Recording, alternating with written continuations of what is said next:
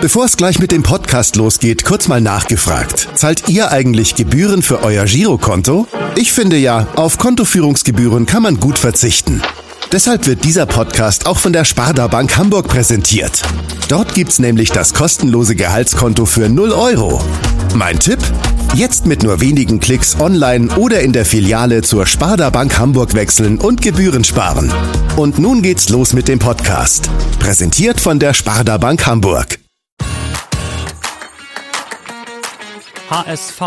Wir müssen reden. Der Abendblatt-Podcast rund um den Hamburger Sportverein. Die Königsklasse war zu Gast beim HSV. Die Hymne der Champions League erklang im Volksparkstadion. Wer hätte das vor ein paar Monaten noch für möglich gehalten? Und damit moin und herzlich willkommen zur 175. Folge unseres HSV-Podcasts. Mein Name ist Henrik Jakobs. Wir melden uns zurück aus der Länderspielpause und auch mein Kollege Stefan Walter ist zurück aus dem Urlaub. Moin Stefan. Moin Henrik. Ja, bevor wir unseren heutigen Gast begrüßen und über die Champions League in Hamburg sprechen, müssen wir kurz noch über Elversberg reden. Stefan, du bist ja quasi direkt aus dem Urlaub dann ins Saarland gereist, hast das 1 zu 2 des HSV dort erlebt. Ähm, es war der erste Zweitliga-Heimsieg in der Geschichte der SV Elversberg. Was meinst du, warum muss für solche Geschichten immer der HSV herhalten? Ja, provokante Einstiegsfrage. äh, man hat das Gefühl, dass es immer so ist. In dem Fall aber muss ich ein bisschen einschränken. Ich fand, Elversberg hat wirklich einen guten Ball gespielt und das konnte man auch so erwarten, wenn man vorher ein paar Spiele von denen gesehen hat. Und ich denke, es werden auch noch einige andere Mannschaften ähm, dort verlieren. Leverkusen ist es letztes Jahr im Pokal nicht viel besser gegangen. Und äh, ja, einige haben ja schon von Blamage gesprochen oder Vollblamage war ja auch bei den Kollegen mehrfach zu lesen. Lieben Gruß in diesem Sinne, geht raus. Äh, ich fand es nicht so. Ähm, natürlich darf man da nicht verlieren, alles keine Frage. Aber am Ende ist es genauso ein Zweitliges wie der andere auch, der einen guten Ball spielt. Und Klar, das ist dann natürlich der Name Elversberg, kleines Dorf, 7000 Einwohner, glaube der Ortsteil ähm, Elversberg. Da sind dann wahrscheinlich solche Begriffe dann schnell irgendwie da, wenn dann der HSV dann auch kommt und verliert. Er hat natürlich auch, der HSV hat in der Vergangenheit häufiger mal bei diesen kleinen Mannschaften verloren. Äh, das war natürlich auch ein großes Thema jetzt unter dieser Woche. Was meinst du, warum kriegt der HSV dieses Problem mit den vermeintlich kleinen irgendwie nicht so richtig in den Griff?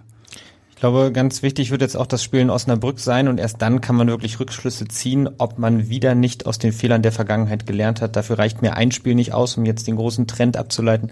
Dafür braucht man mal mindestens ein zweites, wenn nicht sogar ein drittes Spiel. Aber ja, es stimmt, in der Vergangenheit war es immer so, dass der HSV sich gegen kleinere Vereine schwer getan hat. Ähm, vielleicht fällt es dann doch schwer, sich so zu 100 Prozent zu motivieren in diesen Spielen und es reicht halt einfach, wenn man mal 5 Prozent nachlässt, auch unterbewusst. Das muss gar nicht immer aktiv passieren und dann verliert man so ein Spiel. Das hatte auch Robert Glatzel diese Woche in einem Interview gesagt, dass da doch vielleicht dann ein paar Prozentpunkte gefehlt haben und genau, dann passiert sowas halt immer schnell. Jetzt hast du schon angesprochen, am Freitagabend geht es gegen den nächsten Aufsteiger, VfL Osnabrück. An der Bremer Brücke war der HSV jetzt auch schon ein paar Mal in den vergangenen Jahren, hat, glaube ich, dort immer verloren. Also zuletzt zweimal dann in der zweiten Liga und dann auch die Pokalniederlage 2017, damals mit Markus Gistol noch. Du hast gestern mit Osnabrücks Trainer Tobias Schweinsteiger gesprochen, dem ehemaligen Co-Trainer von Dieter Hecking hier beim HSV, aber auch von Tim Walter bei der U19 und der U21 des FC Bayern. Er ist ja etwas angeschlagen jetzt so nach dem 0 zu 7 in Hannover. Ähm, welchen Eindruck hat er auf dich gemacht? Ist er angriffslustig? Ähm, was ja, hat er für einen Eindruck vermittelt? Ähm, also ich fand ihn sehr, sehr klar, so ist er mir auch beschrieben worden vorher von Beobachtern, die ihn nun im täglichen Tagesgeschäft miterleben. Ähm, er neigt nicht zu Aktionismus, ähm, hat auch nicht vor, jetzt irgendwas zu ändern vor dem HSV-Spiel. Er geht das Spiel genauso an wie jedes andere auch. Ähm, Jetzt kann man sagen, man vermisst dann vielleicht auch ein bisschen die Kreativität in seiner Arbeit. Das kann man so kritisieren. Man kann aber auch sagen, dass es gut ist, dann auch mal bei sich zu bleiben und authentisch vor allem rüberzukommen. Und den Eindruck habe ich zumindest. Bei sich bleiben, das ist ja auch ähm, ja, ein Begriff, den Tim Walter gerne wählt. Ähm, Tobias Schweinsteiger ist ja auch ein Trainer, der sehr mutig spielen lassen will. Das ist jetzt in Hannover ziemlich schief gegangen. Glaubst du, dass er gegen den HSV jetzt mit Osnabrück anders spielen wird, dass er vielleicht dann auch die Taktik wählt, sich etwas tiefer zu positionieren und auf Umschaltmomente zu hoffen? Also Osnabrück wird auf jeden Fall tief stehen, so wie eigentlich fast jede Mannschaft, wenn sie gegen den HSV spielt, mit Ausnahme Magdeburgs vielleicht. Ähm, natürlich wird er weiterhin versuchen, seinen mutigen Spielstil durchzudrücken, aber eben erst nach Balleroberung. Priorität wird sicherlich haben, defensiv geordnet zu stehen. Ähm, dann reicht dann vielleicht auch mal ein gelungener Umschaltmoment. Ähm, ihm ist kein Gefallen getan, wenn er den HSV gleich am Anfang einlädt. Auf jeden Fall eine spannende ähm, ja, Konstellation am Freitagabend wieder an der Bremer Brücke. Und ähm, von den Kleinen wollen wir jetzt zu den Großen kommen. Und damit meine ich nicht den HSV, sondern die Champions League, die am Dienstagabend in Hamburg zu Gast war. Schachter Donetsk gegen den FC Porto. Und wir sprechen jetzt mit dem Mann, der diesen Abend maßgeblich mitorganisiert hat. Er ist nämlich der Direktor für Organisation und Infrastruktur beim HSV und das ist Daniel Neute. Herzlich willkommen. Moin, moin. Ja, moin, danke, dass ich hier sein darf. Genau, ich glaube, es ging noch ein bisschen länger ne, für dich ähm, nach dem Spiel. Wann warst du denn zu Hause? Ja, tatsächlich um halb zwei Uhr abends. Ähm, das Spiel geht ja dann, wenn es um neun Uhr anfängt, schon relativ lange. Ähm, und dann gab es noch einen, einen Debriefing, wie es ja in in Neudeutsch oder in UEFA Englisch heißt. Ähm, das fing dann auch erst an, wenn die Mannschaften abgereist sind und dann ähm, hat uns der Venue Director, der von der UEFA entsandt wird, dann nochmal zusammengerufen und dann wird nochmal besprochen, was gut und was nicht so gut gelaufen ist und das dauerte dann bis ein Uhr und bis man dann zu Hause ist und äh, im Bett liegt. vielleicht kannst du direkt einmal anschließen, was ist denn gut gelaufen und was ist vielleicht noch nicht so gut gelaufen jetzt für das erste Spiel? Also wir haben sehr positives Feedback bekommen. Ähm, ich glaube, man hat es auch gesehen, dass der Ablauf organisatorisch, dass das alles ganz gut funktioniert hat. Also wir haben jetzt keine größeren äh, Dinge gesehen, die, die jetzt nicht funktioniert haben. Im Kleinen natürlich äh, gibt es immer mal ein paar, paar Themen äh, technischer Natur, die, die noch optimiert werden können, auch äh, was Abläufe betrifft. Also ein ganz anderes Akkreditierungssystem, was da ja im Einsatz ist. Also da ist die UEFA auch nochmal mit ihren eigenen Akkreditierungen unterwegs. Äh, Sicherheitsdienst, der da eingewiesen sein muss und ähnliches. Äh, im, Im Detail sind natürlich immer nochmal äh, viele Themen, die, die besprochen werden müssen und auch äh, optimiert werden können. Aber im Großen und Ganzen sind wir, sind wir echt sehr zufrieden. Kannst du da mal ein Detail nennen, gerade so technische Natur, was du gerade angesprochen hast, was ihr noch verbessern solltet in den nächsten zwei Gruppenspielen von Donetsk? Ähm, tatsächlich eins, was sogar sogar eure Sphäre betrifft. Man hat ähm, gesagt, also unser unser äh, Presse-WLAN, was wir ja haben, das funktioniert mit so einem Voucher. Ähm, und äh, es waren ja auch sehr viele internationale Kollegen wohl da und dieses Voucher-System ist wohl etwas, was ähm, ja was in anderen äh, Ländern nicht so häufig mehr vorkommt. Ähm, und wir müssen jetzt mal gucken, ob wir vielleicht da eine Veränderung herbeiführen können, also rein technisch auch, dass das Ganze noch vereinfacht ist, was den Login betrifft. Ähm, da weiß ich ehrlicherweise noch nicht, ob das wirklich funktioniert. Ich glaube auch, dass es immer noch geht mit diesem Voucher, aber das ist zum Beispiel ein so ein Feedback, was man da bekommt, wo halt gesagt wird, okay, ist da nicht noch ein bisschen was zu, zu zu machen. Das Feedback kann ich auf jeden Fall auch aus dem Liga-Alltag geben. Ähm, ich glaube, ja, das Thema WLAN ist, Besser WLAN ist schon immer ein, ist ein, Highlight, ein Dauerthema. Ein Highlight, ja. Ja.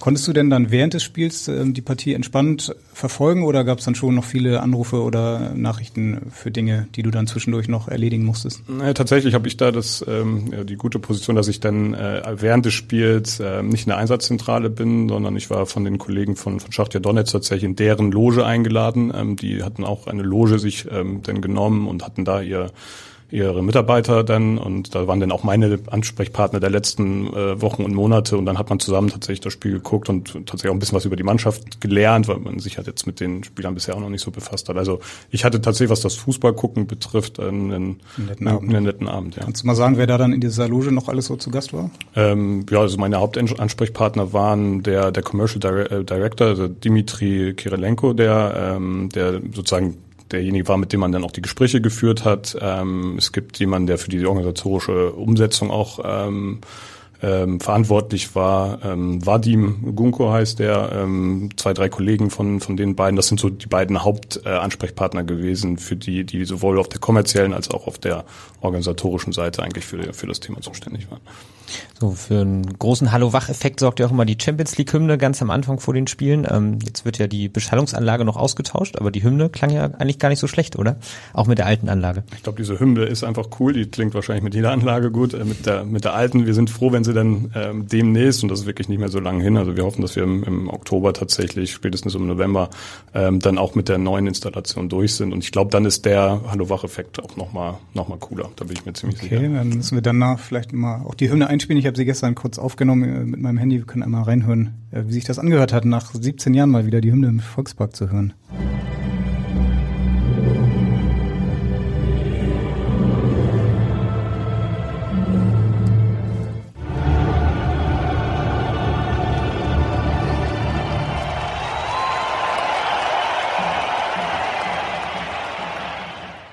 Das war schon ein schöner Moment, oder? Auch als dann danach der Applaus kam und man schon das Gefühl hatte, Hamburg hat Lust auf die Champions League und äh, ja, diese Hymne schon was Besonderes ist, oder? Wie hast du das dann wahrgenommen? Auf jeden Fall. Ich hatte natürlich ähm, bei dem einen oder anderen Rehearsal, das es, das, das es davor gibt, also einen Probedurchlauf, hatte ich sie schon mal gehört. Deswegen war es für mich jetzt nicht so der, der erste Moment. Wir standen tatsächlich schon am, am Tag vorher einmal in so einer Gruppe da unten und da wurde dann dieses, ähm, dieses Banner, äh, dieses äh, Banner-Schwenken dann schon mal geübt und da wurde das auch eingespielt und haben uns aber auch alle schon angeguckt, die da unten waren und haben gesagt, okay, irgendwie, irgendwie schon geil, hier dabei sein zu dürfen. Für den HSV in Hamburg ist es ja echt eine schöne Geschichte. Jetzt ist hier die Champions League in der Stadt, äh, obwohl der Verein ja eigentlich in der zweiten Liga spielt. Ähm, der Anlass ist ja aber eigentlich ein trauriger, weil Donetsk nun mal ausweichen muss wegen des russischen Angriffskrieges und ein Stadion gesucht hat. Ähm, wie lief denn das Ganze ab? Wann gab es denn den, die erste Kontaktaufnahme mit euch, mit dir vielleicht auch persönlich? Ähm, wann hat sich Donetsk gemeldet und signalisiert, sie würden gerne im Volksparkstadion spielen? Ähm, ja, das war so im Juni diesen Jahres. Ähm, das ging über, über Erik Huber auch, also der erste Kontakt. Das war ein erster Termin, ähm, wo wir dann den Kollegen gegenüber saßen und die einfach mal die generelle, das generelle Interesse abgeprüft haben und äh, mal gefragt haben, wie sieht denn das Ganze aus. Ähm, ja, das haben wir uns natürlich ähm, angehört und mal geschaut, was da, was da ähm, dann ja eigentlich gefordert ist. Wir wussten aber auch, und da haben sie auch relativ offen ähm, zugegeben, dass sie natürlich auch mit mehreren Stadien sprechen. Das ist jetzt auch nicht überraschend. Natürlich machen die das jetzt nicht nur mit einem Stadion. Ich glaube, sie haben sehr klar ähm, nach Stadien einer gewissen Größenordnung gesucht, die halt nicht im europäischen Wettbewerb ähm, gebunden sind. Und, ähm, Gelsenkirchen war dabei, Düsseldorf auch. Genau, das sind die, die äh, uns auch signalisiert wurden, mit denen sie auch in Gesprächen sind. Und dann zog sich das jetzt auch über mehrere Gesprächsrunden, dass man sich halt äh, ja, unterhalten hat, angenähert hat. Ähm, und äh, tatsächlich im August äh, hatten wir dann einen Site-Visit mit den Kollegen der UEFA. Daran hat man schon gesehen, dass, dass wir relativ klar der Favorit sind und äh, da auch zusammenfinden werden, was dann auch passiert ist. Was hat denn am Ende den Ausschlag gegeben für Hamburg im Vergleich vielleicht auch zu Gelsenkirchen, was ja auch eine sehr moderne, immer noch Arena ist? Ganz genau weiß ich es nicht, ehrlicherweise. Ich, ich freue mich, dass sie sich für uns entschieden haben. Ähm, ich glaube auch, dass wir genau wie die anderen beiden auch. Wir kennen die Kollegen aus, aus Schalke und Düsseldorf ähm, als Euro Europameisterschaftsstadien auch sehr gut. Ähm, die haben auch tolle Stadien. Vielleicht hat uns auch die Stadt tatsächlich geholfen, Stadt Hamburg, vielleicht auch das, die Beziehung äh, Hamburg äh, zu, zu, zur Ukraine. Ähm, da werden bestimmt auch noch ein paar Faktoren mitgespielt haben, die wir nicht beeinflusst haben, aber also die Kollegen und ich, die das ganze Thema bearbeitet haben, wir haben, haben uns, glaube ich, aber auch ganz gut verkauft und haben, haben einfach gezeigt, dass wir engagiert sind. Ähm, und das dürfte hoffentlich auch ein Teil der, der, der Entscheidungsfindung gewesen sein. Du hast gerade schon angesprochen, dass das Feedback der UEFA positiv ausfiel, was die Abläufe im Stadion betraf. Ähm, was waren denn die größten Veränderungen in der Infrastruktur, die ihr im Vorfeld durchführen musstet? Ähm, es ist schon so, dass ähm, man ja sieht, dass das ganze Look and Feel des Stadions ja einmal geändert wird. Ähm, also die ganzen Werbepartner des HSV werden ja einmal neutralisiert und dann äh, mit diesem mit dem Champions League Logo ja auch über überbaut. Ähm, das äh, passiert in den Tagen davor. Das ist eine der wesentlichen auch optisch klar sichtbaren Veränderungen. Ähm, dann ist es so, dass der TV-Compound, also da, wo die ganzen äh, Übertragungsfahrzeuge und ähnliches sind, diese, das ist bei dem Champions League-Spiel dann doch noch mal einiges größer als bei uns. Es ist dann auch raus aus dem normalen Bereich auf den Parkplatz gewandert, der da ja angeschlossen ist. Also auch das sind auch mal noch mal größere Anforderungen. Ist komplett ähm, Hawkeye eingebaut worden. Also wir haben ja bei Zweitligaspielen keine Torlinientechnologie verbaut. Das ist ja nur bei Erstligaspielen der Fall. Für Champions League wird die dann wieder eingebaut und bleibt jetzt auch für die Spiele erstmal hängen, obwohl sie dann bei uns im Ligabetrieb keine Rolle spielt. Aber das ist auch noch mal ein, ähm, ja, ein, ein Aufwand, der da betrieben wird, um dann auch sag ich mal, technisch auf dem Stand zu sein, was äh, gefordert wird für so ein Champions League-Spiel. Die Ausgaben, die ihr damit verbunden habt, die sind dann gedeckt mit der Prämie, die man dann halt so erhält, um die Heimspiele auszutragen, oder wird die Rechnung direkt weitergeleitet? Tatsächlich wesentliche Teile der Ausgaben, die ich gerade beschrieben habe, liegen gar nicht bei uns. Das ist etwas, was die UEFA einbringt dann in dem Moment. Tatsächlich unsere Aufgabe ist es, ein neutralisiertes Stadion zu übergeben. Also das heißt, wir müssen dafür Sorge tragen, dass die Werbung abgedeckt ist in den Bereichen, wo die ähm, UEFA nicht mit ihrem eigenen Branding drüber geht. Ähm, das ist etwas, was, was dann bei uns im Endeffekt liegt. Ähm, ich sag mal, mit dem Thema, wie der TV-Compound aufgebaut wird, auch Hawkeye, das, das macht die UEFA selber und auch auf eigene Kosten. Da müssen wir natürlich technisch unterstützen, was so Kabelführung und solche Themen betrifft, aber jetzt nicht, dass wir das selber ähm, bewerkstelligen oder auch bezahlen müssen. War die UEFA denn dann von Anfang an dabei bei den Gesprächen oder lief das erstmal nur mit Donnet zusammen und äh, zwischen euch ist dann auch die Entscheidung gefallen oder hat die UEFA letztendlich dann auch die Entscheidung mitgetroffen? Also die ersten Gespräche sind rein nur bilateral gewesen. Ähm, Schachtür muss, glaube ich, zu irgendeinem Zeitpunkt dann auch das Stadion benennen, in dem sie dann spielen wollten. Ähm, ich glaube, die UEFA äh, wird das auch akzeptieren müssen, aber es wäre jetzt sehr überraschend gewesen, wenn sie natürlich ein Stadion, was nächstes Jahr auch äh, Europameisterschaft spielen soll, jetzt nicht akzeptiert äh, hätten und auch äh, dieser Site-Visit, den wir Anfang August waren, der war erstmal durchaus positiv, weil grundsätzlich wir als Stadion ja schon sehr weit und sehr nah dran sind an den Anforderungen, die da, die da eigentlich gefordert sind. Also da sind wahrscheinlich kleinere Stadien auch einfach weiter weg und müssen noch ein bisschen mehr tun. Äh, die Stadionshow war ja eine ganz andere, als man das jetzt so gewohnt ist, obwohl ja Christian Stübinger auch mit dabei war. Kümmert sich dann die UEFA an diesen Abenden um die Musikauswahl und äh, das komplette Rahmenprogramm oder habt ihr da Mitspracherecht? Das ist eine gewisse Mischung, also tatsächlich diese ganzen Einblendungen, die man so gesehen hat, die ja dann auch so im, im äh, UEFA CI sind, äh, Ergebnisse, Auswechslung und so weiter, das kommt zentral von der UEFA. Da steht dann auch draußen ein, ein Fahrzeug sozusagen, wo das Ganze bespielt wird. Ähm, das Ganze drumherum, also die Show selber, das ist auch ähm, quasi unser Gestaltungsspielraum zusammen mit Schachtür gewesen, dass wir da sagen, okay, wir wollen aber den, ähm, den Zuschauern hier auch ein, noch ein Programm bieten, äh, was äh, attraktiv ist und was sich natürlich ein bisschen auch angelehnt hat an dem, was wir an unseren Spieltagen machen.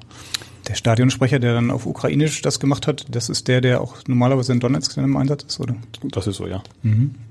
Ja. Was ihr allerdings selbst gemacht habt, natürlich auch in Absprache mit Donetsk, ist der Ticketverkauf, der komplett über dann hsv.de ja auch abgewickelt wurde. Es gab dann ja dieses Modell mit dem ähm, Paketkauf, dass man für alle drei Spiele gleich sich ein Ticket sichern konnte. War das eure Idee dann auch oder habt ihr auch all diese Prozesse mit Donetsk dann zusammen euch überlegt? Also das ist gemeinsam entwickelt worden, wobei dass es diese Art von Produkt gibt, das äh, war jetzt äh, wenig überraschend. Das war an beiden Seiten eigentlich klar, dass man so in den Verkauf reingehen sollte. Auch ähm, die erste Verkaufsphase war ja auch noch in Unwissenheit der tatsächlichen Gegner ähm, und ähm, waren ja selber dann auch ähm, überrascht äh, und positiv überrascht, dass schon dann 28.000 Menschen in der Phase äh, zugegriffen haben, davon ja auch äh, wesentlich ähm, HSV-Mitglieder und Dauerkarteninhaber. Das sind ja die ersten Verkaufsphasen gewesen, in denen wir die Karten angeboten haben. Ähm, ja, und dass, äh, dass, dieses, dass dieses Paket ähm, stattfinden wird, war, war uns allen klar, dass es so gut angenommen wird, ist etwas, was äh, dann ein positiver Effekt war, den wir gerne genommen haben. Habt ihr dann auch im Team über die Preise entschieden? Wenn ich mich recht erinnere, dann war ja dieses Paket, was du gerade angesprochen hattest, äh, mit den drei Spielen, äh, bei denen man noch nicht wusste, wer der Gegner ist, war ja deutlich günstiger als dann später nach der Auslosung. Für die noch übrigen Karten gab es ja eine deutliche Erhöhung. Wer hat darüber eigentlich entschieden? Es ist schon so, dass man sich natürlich auch darüber austauscht. Ähm, jetzt muss man natürlich auch anerkennen, dass wir in dem Moment natürlich eher ein bisschen in die Rolle des, äh, des äh, Service Providers, sag ich mal, gehen. Also wäre jetzt ein bisschen komisch, wenn wir Schachtjor Donetsk die Preise vorgeben würden. Wir haben sie schon beraten, ähm, auch was, was den äh, was den, den deutschen Markt betrifft und was man so macht und was man nicht macht. Man muss aber auch sagen, dass sie da auch ihren eigenen Kopf hatten, was das Thema betrifft. Und dann sind die Einnahmen dann letztlich äh, brüderlich aufgeteilt oder werden brüderlich aufgeteilt oder wie läuft das ab? Ja, gut, das, jetzt kommen wir ein bisschen in die Tiefe der Vertragsdetails. Da ähm, bitte ich um Verständnis, dass ich da nicht so ausführlich denn äh, zu etwas sagen möchte, weil man dann natürlich ähm, sagen wir, intern eines Vertrages preisgibt. Das macht man, glaube ich, nicht in so einer Beziehung.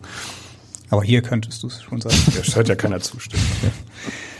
Thema war natürlich dann auch ähm, die Stehplätze. Man kennt das ja auch von äh, Länderspielen wahrscheinlich, dass ihr dann die Stehplätze relativ einfach zurückbauen konntet, äh, von 57.000 auf 51.000. Wie lange dauert sowas dann eigentlich? Ist das relativ schnell gemacht, so innerhalb von ein, zwei Stunden, dass man da einfach nur die Sitze einmal runterschraubt? Ähm, ja, oder wie lange dauert sowas? Also ein, zwei Stunden ist ein bisschen zu wenig, ähm, aber tatsächlich ist unsere, das, was wir im Stadion haben, ist, ist sehr praktikabel im Vergleich auch zu anderen Stadien. Tatsächlich in Dortmund, wo man sehr viel öfter umbaut, ist das Ganze viel, viel aufwendiger, weil bei uns die Stühle ja sogar in der Tribüne sind und nur rausgeklappt werden müssen, während die in anderen Stadien dann extra eingebracht werden müssen. Also bei uns geht das äh, geht das zügig ähm, und muss ja auch gehen, weil im schlimmsten Fall in Anführungsstrichen spielt man ja Samstag, Sonntag noch ein Ligaspiel und muss dann schon unter der Woche spielen und äh, das funktioniert ganz gut und ist bei uns ganz ganz einfach handhabbar. Jetzt war die Partie ja auch ein bisschen im Probelauf für die fünf EM-Spiele, die anstehen nächstes Jahr im Volksparkstadion. Ähm, du hast vorhin schon mal kurz ähm, Einblick gegeben, dass ihr in technischer Hinsicht noch hier und da was verbessern musst. Gab es denn noch andere Problematiken, die im Hinblick auf die EM aufgefallen sind wo ihr nochmal ran müsst? Ja, so richtig vergleichbar ist das noch nicht. Also die Anforderungen an eine EM sind dann doch noch mal einiges höher. Deswegen ist es, glaube ich, auch ähm, normal, dass wir jetzt ja gerade noch im Modernisierungsprozess sind und da auch noch einiges zu tun haben. Also die Gruppenspiele jetzt der der UEFA äh, Champions League sind, da sind die Anforderungen dann auch nicht so viel anders als ähm, als was jetzt unsere Liga-Anforderungen betrifft mit den Besonderheiten, die ich gerade eben so ein bisschen noch ausgeführt habe. Ähm, aber da, also der der wirkliche äh, die wirkliche Veränderung ist dann tatsächlich noch mal die die Euro mit den mit den zusätzlichen Anforderungen bei denen wir ja gerade in der Umsetzung sind. Vielleicht kannst du in dem Zusammenhang mal sagen, wie lange du jetzt eigentlich schon beim HSV bist und äh, welche Erfahrungen du auch mit internationalen Spielen schon hattest hier. Relativ wenig. Also ich bin seit äh, 2013 beim beim HSV, ähm, bin äh, ja damals von von Rot-Weiß Essen gekommen. Das war ähm, mein erster Job, sage ich mal, im, im Sportbusiness. Ähm, da habe ich ähm, damals auch ein Stadion in Betrieb genommen. Die Stadt Essen hat damals ein Stadion gebaut. Ähm, und äh, der HSV gerade. Der HSV, genau. Ich war, ich war tatsächlich da auch in, in, in meinem alten Stadion, sage ich jetzt mal wieder, dann zu Gast jetzt vor, vor ein paar Wochen. Ähm, Die haben gutes WLAN übrigens, ist mir aufgefallen. Hatte ich leider nichts mit zu tun. Schade, da würde ich gerne für mich einkassieren. Äh, nein, aber es ist ja ein tolles Stadion geworden. Ich meine, wenn ihr da wart, ich finde das für einen, damals war es Viertligastadion, jetzt sind sie ja Gott sei Dank in die Drittliga aufgestiegen, ist das ein sehr tolles Stadion, auch eine tolle Stimmung, hat eine, eine super Fanbase. Der, der Verein ist ein, also gefühlter Zweitligist. Ähm, damals natürlich sportlich noch hinter den Zielen hinterher äh, gelaufen. Aber das war so mein, mein, mein erstes, ähm, sagen wir, stadionbezogenes Projekt und ich freue mich auch, meinen damaligen Chef jetzt am Freitag wiederzusehen. Das ist nämlich der, der Michael Welling, der war damals der ähm, Vorsitzende äh, in, in, in Essen, der mich auch da dahin gelotst hat und der ist mittlerweile jetzt kaufmännischer äh, Verantwortlicher in, in Osnabrück. Welche Aufgaben fallen denn genau in deinen Bereich, wenn wir jetzt über die Champions League Spiele und auch die EM-Spiele, also die ganze Organisation drumherum sprechen? Es gibt ja beim HSV auch noch den Projektmanager Christian Lenz. Ihr habt sicherlich hier und da ein paar Überschneidungen. Also für welchen konkreten Bereich bist du zuständig? Also wir haben, also wir sitzen tatsächlich in einem Büro, weil wir, weil wir wahrscheinlich auch so viele Überschneidungen haben. Also ähm, Vielleicht fange ich äh, beim, bei, bei ihm an. Projektmanagement ist bei uns, ähm, sind so große, komplexe Themen, die auch meist bereichsübergreifend sind, die halt in der Linie nicht so einfach zu verorten sind. Und da sind wir echt froh, dass wir, dass wir mit Christian und seinem Team, also hat noch einen, einen Kollegen, der mich jetzt auch sehr äh, stark unterstützt hat, äh, was das Thema Champions League Umsetzung betrifft, das ist der, der Torben Radlau. Ähm, die, die beiden äh, haben die Fügung, dass sie halt sich diesen, diesen Projekten äh, widmen können äh, während bei, bei mir der, der Linienbetrieb sozusagen aufgegangen ist. Also zu den Abteilungen, die ich verantworte, gehört zum Beispiel das Team Greenkeeping um den Christoph Strachwitz, also die professionelle Rasenpflege bei uns ähm, hier im, im Stadion, Trainingsplätze, das technische Gebäudemanagement, ähm, das Stadionmanagement, also tatsächlich die, äh, die Vorbereitung und Durchführung der Großveranstaltungen, ähm, Organisation und Service, da ist so Service Center darunter, der Geschäftsstellenbetrieb und ähnliches. Also das sind so die Themen, ähm, die bei mir halt in der in, im Regelbetrieb liegen, weswegen dann so so Zusatzthemen wie jetzt äh, Schachtjor Donetsk und äh, und äh, auch das Thema Europameisterschaft dann natürlich obendrauf ein bisschen schwieriger zu managen wären, weswegen es ganz gut ist, wenn es dann noch so Projektunterstützung gibt, die einfach dann gucken, weil es dann auch so ein Thema wie Schachtjor Donetsk ist, geht einmal durch die komplette Organisation. Das sind sehr sehr viele Abteilungen, nicht nur die, die bei mir originär im Bereich sind, sondern da ist natürlich dann auch noch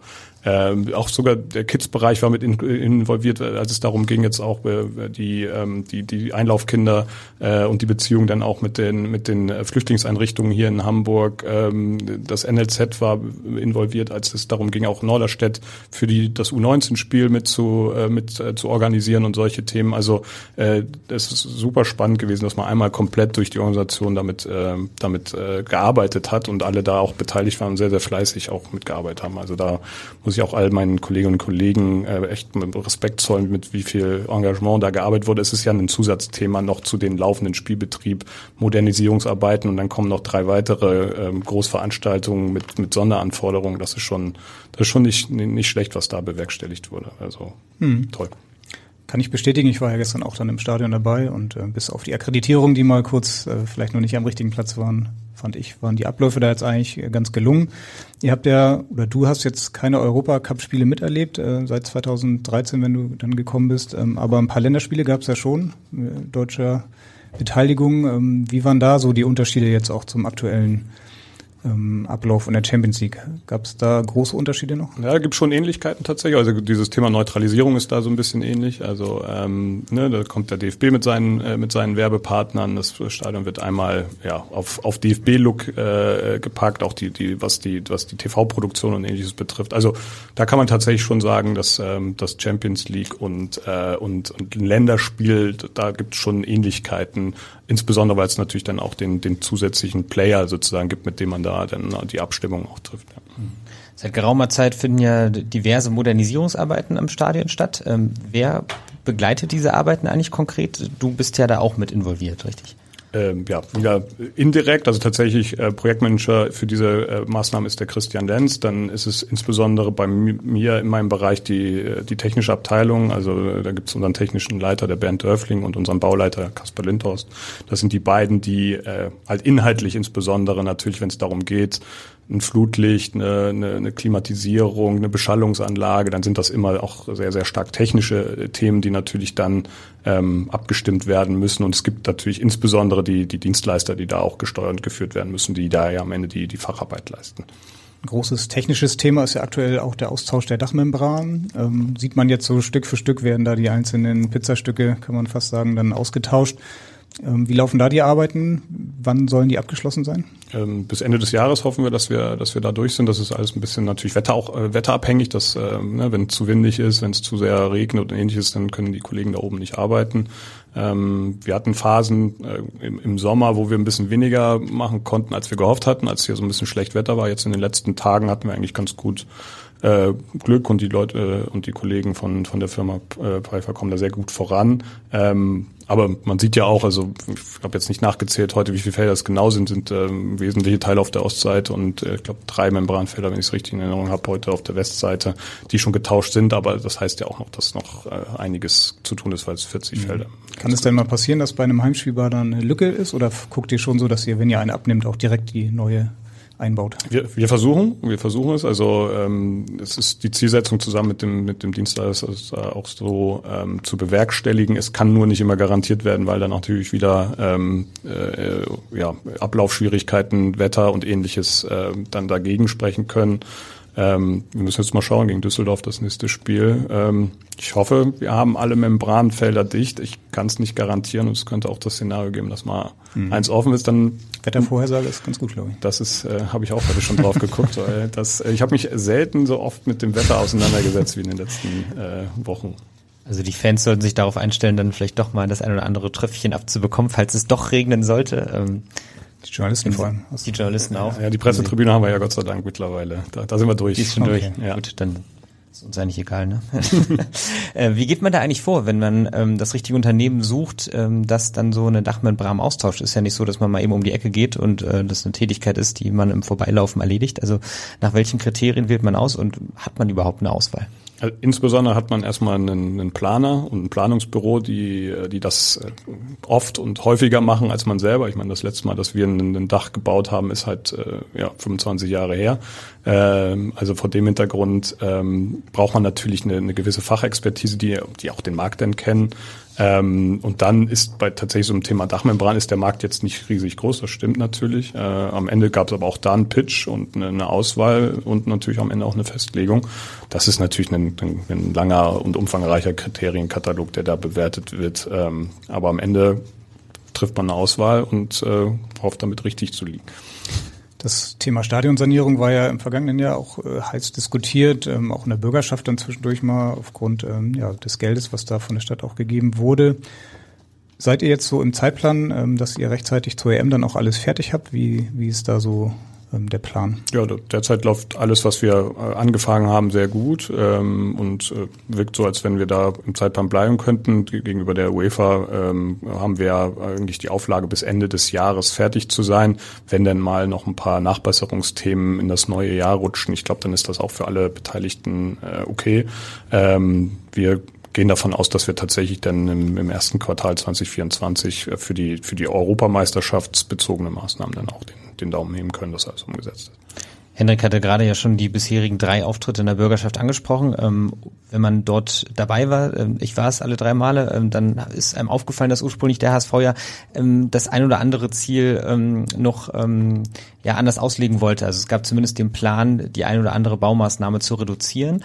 Äh, zum Beispiel hat der Club vorgeschlagen, weniger Toiletten zu installieren, beziehungsweise während der EM provisorische Dixie-Klos vor dem Stadion aufzustellen äh, und auch beim verbindlichen Austausch der Klimaanlagen in der Gästekabine sowie im VIP-Bereich wurde nachgefragt, so hieß es jedenfalls, ob auch deutlich günstigere ferngesteuerte Raumkühler eingesetzt werden können. Äh, die beiden Vorschläge sind letztlich abgelehnt worden, wenn sie denn auch wirklich so äh, existierten. Ähm, wenn man das jetzt bewertet, könnte man zu, zu der Schlussfolgerung kommen, der HSV sieht ein bisschen wie der Verlierer der Verhandlung aus mit der UEFA. Ähm, vielleicht kannst du einmal aufklären. Gab es diese Vorschläge so konkret wirklich und äh, sind sie dann wirklich auch abgelehnt worden? Also ich war nur bei der dritten mit dabei, äh, mit, mit Erik Hoover. Ähm, und ich glaube, da ist, glaube ich, auch das Wesentliche gesagt worden, nämlich das, was wir jetzt tun. Ähm, das, natürlich ist das ein, ein, Prozess und ein Weg, äh, wo man sich annähert. Das Thema Toiletten ist ein ganz, ganz gutes Beispiel, dass die, die Tournament Requirements, äh, so heißt der Anforderungskatalog, der ist, was das betrifft, wirklich sehr, sehr ambitioniert ähm, und, äh, und wird auch in anderen Stadien tatsächlich nicht nicht eingehalten. Ähm, und äh, auch wir haben dann am Ende einen Weg äh, abstimmen können, der, der wir glauben, also wir, wir bauen ja tatsächlich 50 Prozent zusätzliche Toilettenkapazitäten im Public-Bereich, was glaube ich jetzt schon eine sehr, sehr starke Verbesserung sein wird, gegenüber natürlich auch einem Zustand, den wir jetzt haben, der, der uns ja in den, in den, in den Befragungen, in den Fanbefragungen immer wieder als negativ gespiegelt wird.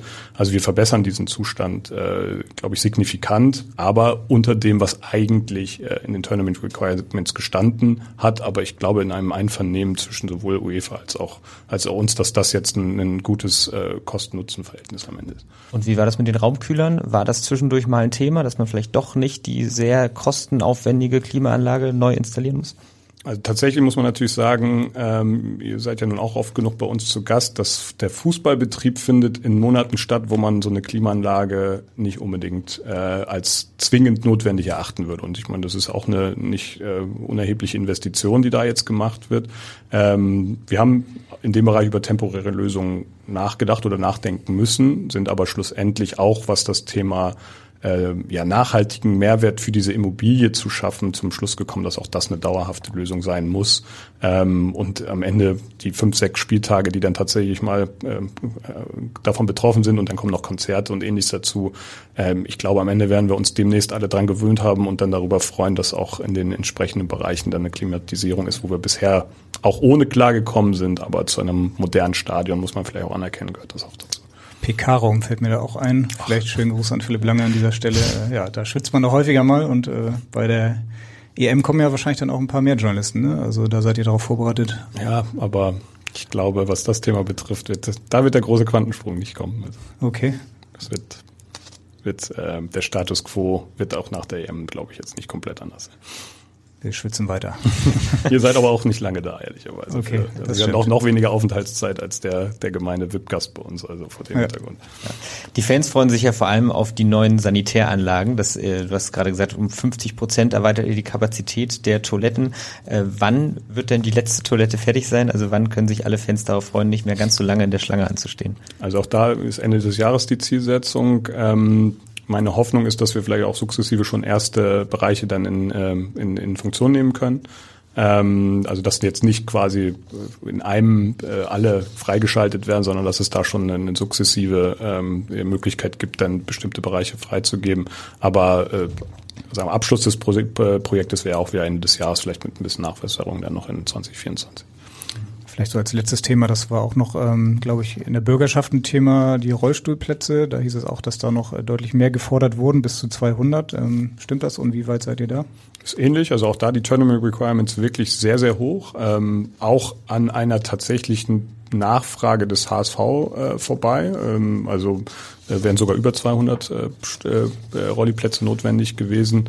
Ähm, auch da einen sehr guten Dialog gegangen mit der mit der UEFA, die selber auch erkannt haben, okay, äh, es muss ja am Ende macht es ja auch keinen Sinn, jetzt da temporär nochmal 100 einzubauen für die M, die man dann wieder abbaut. Also wir sind da jetzt zu einem äh, zu einem guten Kompromiss bekommen, der jetzt auch äh, noch in diesem Halbjahr umgesetzt werden soll, dass wir dann ähm, auf 130 ähm, Rolliplätze aufstocken werden und damit auch ähm, nahe an unserer natürlichen Nachfrage sind, weil es bringt ja auch nichts, wenn wir dann 260 äh, Rolliplätze demnächst haben, aber die regelhaft leer bleiben, weil einfach äh, nicht genug Nachfrage da ist. Wurde da inzwischen ein Auftraggeber gefunden? Zuletzt war noch der Stand, dass man noch auf der Suche sich befindet. Es ist noch nicht vergeben meines Wissens, aber ähm, ist äh, also noch nicht komplett. Es sind ja mehrere Gewerke sozusagen, die da eine Rolle spielen. Ähm, aber wir sind da, wir sind da in den letzten, äh, in den letzten Gesprächen. Das wird jetzt demnächst fest werden. Ja. Mhm. Ja. Ich habe den Bereich Medien ja gerade schon mal angesprochen. Man kennt dann oben auf der Pressetribüne auch von Länderspielen, dass der da erweitert wird. Ist das dann auch so, wie ihr es bei der EM machen werdet, oder? Müssen da dann noch mehr Plätze freigemacht werden. Ja, bei der EM ist es tatsächlich so, dass ähm, komplette Tribünenbereiche, die jetzt Public-Bereiche sind, ausgebaut werden, also die Stühle ausgebaut werden und dann zusätzliche Medienplätze äh, eingebaut werden. Also die Anforderungen an Medienplätze sind bei, bei so einer EM einiges höher als bei uns im Bundesliga-Betrieb, was dann natürlicherweise auf Kosten der, der anderen Zuschauenden geht, sozusagen, dass man dann Bereiche umwidmet und ich kenne auch nur die Erzählungen und die Bilder aus 2006, aber es ist ja dann mehr oder weniger in der, in der Osttribüne so, dass doch wesentliche Bereiche, die jetzt gerade Public-Plätze sind, in Medienplätze umgewandelt werden. Wie hoch ist die? Oh, ich glaube, du wolltest das gleiche fragen. Ne? Am Ende wisst ihr jetzt schon, wie viele Zuschauer dann für ein EM-Spiel ins, ins, Stadion passen? Äh, ungefähr, weil das auch nochmal äh, von vielen äh, Themen abhängt. Also es gibt äh, sogenannte Seat Kills, also ne, Kamerapositionen, die äh, eingebaut werden, die dann dazu führen, dass Sitze fehlen, aber auch noch ähm, Bereiche dahinter äh, sichtbehindert sind, so dass sie nicht verkauft werden können. Und da das alles jetzt noch nicht in ganz, ganz finalen Zügen sind äh, oder Zügen ist, ähm, ist es so, dass wir immer noch denken, dass wir um und bei 50.000 sein können. Das äh, haben wir aber auch nicht selber in der Hand, sondern es liegt dann auch am Setup der ähm, der Euro, auch wo Pitch-View Studios und ähnliches eingebaut werden. Also da kommen ja, also in das Stadion werden sehr, sehr umfangreich zusätzliche Installationen eingebracht, die leider meistens auch Plätze kosten. Mit Anglizismen kennst du dich auch mittlerweile ja, aus. Ne? Das, das, ist, ist, ich, ist mir selber beim Sprechen aufgefallen, aber das ist äh, tatsächlich dieser dieser Kriterienkatalog ist halt ja. dann auf Englisch und die Gespräche sind auf Englisch, ähm, was auch spannend ist, mal wieder auf Englisch arbeiten zu dürfen und zu können, aber was in deutschen Gesprächen dazu führt, dass ja. man irgendwie nicht die richtigen Begrifflichkeiten am Start hat. Ja, ist denn dein eigener Jobtitel noch jetzt so wie vorher auch oder heißt du mittlerweile auch ich glaube, seit der Ära Thomas Wüstefeld, äh, Head of äh, Ich heiße Leader of Business Unit Operations heiße ich, aber okay. ja, auch nicht mehr lang, glaube ich. Mal gucken, wie, wie es dann demnächst heißt. Organisations- und Infrastrukturchef klingt erstmal verständlicher. Auch irgendwie, auch irgendwie spröder, oder? Also. das stimmt. Ähm, jetzt schaut ja die UEFA gelegentlich mal mit einer Delegation vorbei ähm, und trifft sich mit Verantwortlichen des HSV. Kannst du ja gleich mal aufklären, ob du da auch mit dabei bist und äh, schaut sich das alles an, wie so die Modernisierungsarbeiten ablaufen. Ähm, wie oft finden denn diese Treffen statt und wann ist vielleicht auch das nächste? Nächste Woche, also gutes Timing. Ähm, nennt sich äh, englischer Begriff, Working Visit. Äh, es ist die Nummer zwei. Also das heißt, wir hatten äh, letztes Jahr einen. Ähm, davor gab es noch äh, einen, einen Erstbesuch. Da versuche ich mich jetzt um den englischen Begriff rumzuwinden. Äh, aber am Ende kommt die UEFA jetzt in, zum dritten Mal zu uns ähm, und äh, schaut sich, und das ist tatsächlich jetzt auch der größte, den wir bisher hatten. Ähm, also da sind äh, ungefähr 80 Mitarbeiter der UEFA plus nochmal ergänzt um die gleiche Anzahl an Dienstleistern, die dann äh, die dann kommen. Und unsere Aufgabe als HSV ist natürlich dann auch die entsprechenden Termine alle mit zu begleiten. Also auch von uns sind dann nochmal locker 30, 40 Personen involviert, die dann ähm, ja mit den Kollegen der UEFA und den Dienstleistern dann ähm, versuchen, das, das, das Setup soweit äh, festzuzurren und auch wir natürlich dann mit äh, Rat und Tat und Frage und Antwort zur Seite zu stehen, dass, ähm, dass wir uns dann immer weiter ranrobben an, an das endgültige Setup. Ähm, wird noch einen weiteren dann nächstes Jahr geben und dann äh, ist es aber auch so, dass dann diese Großbesuche nicht mehr sind, äh, aber wir werden auch ab äh, Anfang Januar permanente äh, Kolleginnen der, der Euro dann vor Ort haben und das wird immer größer werden. Äh, die werden immer weiter aufwachsen und dann irgendwann auch ab April, Mai mit, mit einiges an, an Manpower vor Ort sein. Wie läuft sowas ab, wenn die mit 80 Leuten vorbeikommen, plus nochmal die gleiche Anzahl an Dienstleister, dann wollen sie wahrscheinlich auch ein entsprechendes Programm geliefert bekommen. Also einmal ins Stadion gehen wird wahrscheinlich nicht reichen. Also wie, wie sieht so ein Treffen aus? Wird das, dann ja mit dabei? Das Programm strickt tatsächlich die, die, die UEFA oder die, die Euro 2024 GmbH. Das ist ja eine Mischung, also ein Joint Venture zwischen, zwischen dem, dem, dem DFB und der, der Euro für dieses Thema. Ähm, wir kriegen ähm, einen, einen, einen Ablaufplan und ganz viele äh, Agenten zu, ähm, zu Terminen, die wir dann zu besetzen haben mit den jeweils äh, relevanten Kollegen bei uns. Und äh, ich habe sehr spannende Themen wie äh, Reinigungsdienst nächste Woche, äh, dann äh, Parkplatzthemen, äh, also einmal durch den Gemüsegarten tatsächlich. Dadurch, dass ich dann so ein bisschen Lücken fülle, wo vielleicht bei der einen oder anderen Geschichte dann, weil weiß ich, alle technischen oder anderen Mitarbeiter in anderen Terminen dann sind, äh, bediene ich dann mit die Termine, die so ein bisschen äh, vielleicht noch zusätzlich äh, von jemandem zu besetzen sind, der jetzt per Rolle eigentlich für die meisten Sachen halt Kollegen und Kolleginnen hat, die, die als, als Fachexperten jetzt sozusagen dann in die Termine mhm. reingehen. Hat die UEFA dann vielleicht sogar so eine Art Gutachter dabei, der dann mit seiner Checkliste durch den Gemüsegarten läuft und einmal die Häkchen macht? Oder? Gutachter, ja, also Gutachter hört sich so, so formal an, aber natürlich haben die auch auf ihrer Seite Fachexperten und die haben sehr, sehr viele Teams gebildet mittlerweile. Also da gibt es dann ein Team, was das kümmert sich nur darum, dass die richtigen Möbel in den richtigen Räumlichkeiten sind.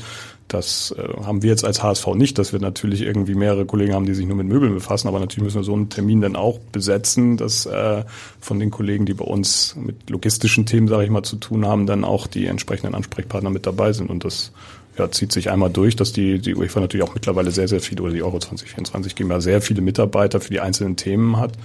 Ähm, ja, und natürlich viele Fragen hat, die wir dann zu beantworten haben. Bei all diesen logistischen Themen, die es zu berücksichtigen gilt und den Baumaßnahmen, die dann bis Ende des Jahres idealerweise abgeschlossen sein sollen, kann man insgesamt sagen, Hamburg ist bereit für die EM 2024? Das glaube ich unbedingt. Also ich fand auch gestern äh, ist das ein tatsächlich gutes Beispiel gewesen. Also ähm, wir haben mal grob geschätzt, wenn man jetzt so, ne, 1000 Portugiesen waren ungefähr im, im Auswärtsblock, wenn man jetzt bei den Toren mal geguckt hat, wer so aufgesprungen ist, wird man sagen, da waren vielleicht 4000, 5000, die entweder für Schachtjor oder für Porto, äh, also auch wirklich ähm, gehalten haben, vielleicht auch schon ihr Leben lang, aber da waren halt auch 40.000 Hamburger, würde ich jetzt mal sagen, die einfach als neutrale äh, Fußballliebhaber das, ähm, das Spiel angeguckt haben und ja auch für eine, für eine tolle Stimmung gesorgt haben. Ähm, und ich glaube, das zeigt einfach, dass diese, dass diese Stadt äh, Bock auf dieses Turnier haben wird. Das ist eigentlich fast ein schönes Schlusswort, würde ich sagen. Ähm, ja, Hamburg ist bereit und der HSV ist bereit, auch für das Spiel jetzt in Osnabrück. Vielleicht kannst du noch mal sagen, du hast gesagt, du warst in Essen dabei. Bist du normalerweise dann auch bei Auswärtsspielen? Mit am Start? Äh, nicht so häufig. Ähm, ansonsten ähm, wird meine Frau auch irgendwann den Kopf abreißen und meine drei Kinder sehen mich dann nicht mehr so oft. Die haben mich tatsächlich auch die letzten drei, vier Tage wenig gesehen, weil natürlich viel Champions League war. Äh, Osnabrück mache ich jetzt tatsächlich natürlich auch wegen der Nähe und weil ich, äh, wie, wie gesagt, den, äh, den, den kaufmännischen Leiter sehr gut kenne. Ähm, in Elversberg zum Beispiel, das habe ich mir dann erspart, bin froh, dass ihr denn da Obwohl die Anreise so einfach war. Ja, Deswegen habe ich Stefan hingeschickt. Er kam ja aus dem Urlaub wahrscheinlich aus Frankreich. Genau. Äh. Hatte ich überlegt, aber hat nicht ganz geklappt. Und nächstes Jahr bei der EM bist du dann da auch im Einsatz oder ist damit im Prinzip mit der Vorbereitung dann deine Arbeit abgeschlossen? Ich habe noch keine EM gemacht, aber ich werde werd dabei sein. Äh, alle fünf Spiele. Ähm, und ich glaube auch, dass da noch sehr, sehr viel Arbeit davor und auch währenddessen sein wird. Dann wünschen wir auf jeden Fall schon mal viel Erfolg bei den äh, weiteren Vorbereitungen und ja, natürlich dann auch für den HSV. Und ähm, ja, vielen Dank fürs Kommen. War sehr interessant, äh, schöne, spannende Einblicke. Genau. Vielen Dank. Vielen Dank an euch. Und tschüss. Genau. Wir sind bereit für die nächste Podcast-Folge in der kommenden Woche vor dem Topspiel gegen Düsseldorf dann. Und bis dahin in Hamburg sagt man Tschüss, so wie Stefan gerade schon. Und bei uns heißt das auf Wiederhören. Weitere Podcasts vom Hamburger Abendblatt finden Sie auf abendblatt.de slash podcast.